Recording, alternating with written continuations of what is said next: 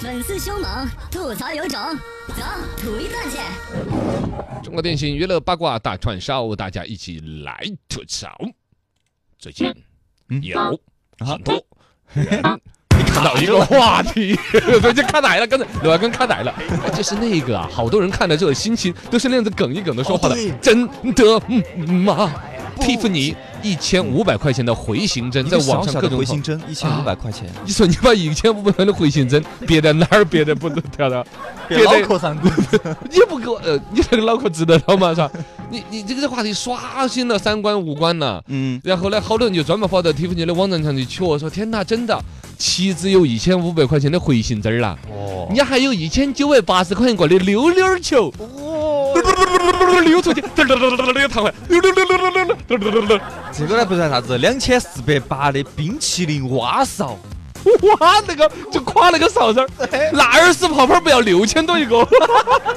智能耳屎泡 伸到你耳朵里头就自动探测耳屎的硬度和强度，哎呀然后选择性的进行掏挖，咔咔咔咔咔咔哎呀，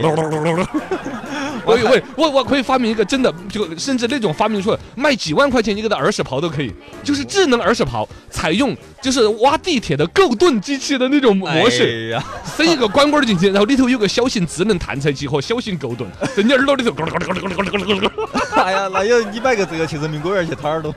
对啊，然后它这个最关键，它能探测到你的耳膜，嗯前方两毫米，耳膜咕噜咕噜咕噜咕噜咕噜，哇啊，挖穿了，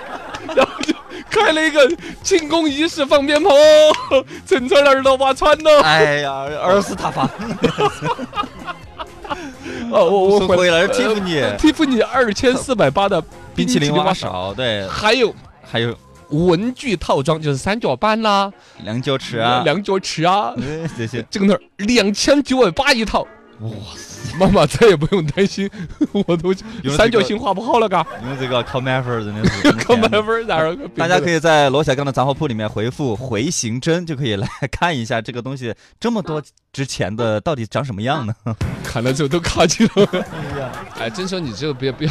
在这儿惊讶，说的是哇回形针那么贵，哇什么就直尺、三角板这些都卖那么贵。嗯告诉你一个噩耗，什么？人家那个两角器和三角板已经卖断货了，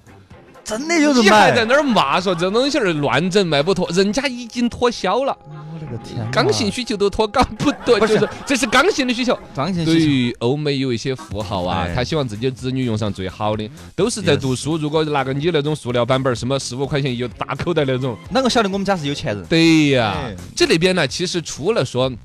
他可能圈钱了、造概念之外啊，嗯，实际上这算是人家的非物质文化遗产。是对传统的尊重。第一，人家 Tiffany 本来就玩这种奢侈品牌的嘛哦，对，哥不奢侈怎么行呢？看，来，我这是这是我们奢侈品牌的 Tiffany 牌儿的卫生纸，哎呀上面撒了金沙。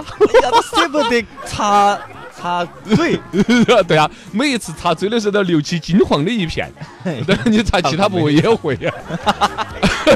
他这个非物质文化遗产怎么说？因为欧洲的富裕家庭一直使用银质餐具啊、文具啊，这是一个哦老对传统。对对对，悲惨世界看过没有？没有让我二让，他实际上就是偷了那个教堂里边的一套银质的餐具，哦然后出来去发家怎么那些，然后那个教父怎么原谅了他？哦也就是说，银质餐具一直是欧洲的一个很重要的一个东西。对啊，包括我们皇宫里边拿来试毒啊那些，啥饭里有毒的银质餐具哦对对啊对对，对啊呃其实好像那个作用不是特别大，但是银质餐具慢慢发展到银质的三角杯儿、 两角 旗，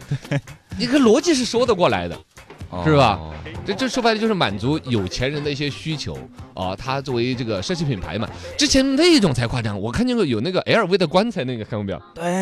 ，Supreme 是 Su- 啊 Supreme 的那个棺材啊哇天哪！这这 LV 跟那个公司一起合作的嘛，就那个嗯公司是做棺材的，LV 是做品牌的，然后就 LV 就贴牌了一个，嗯嗯嗯，哇，死的 都挨着，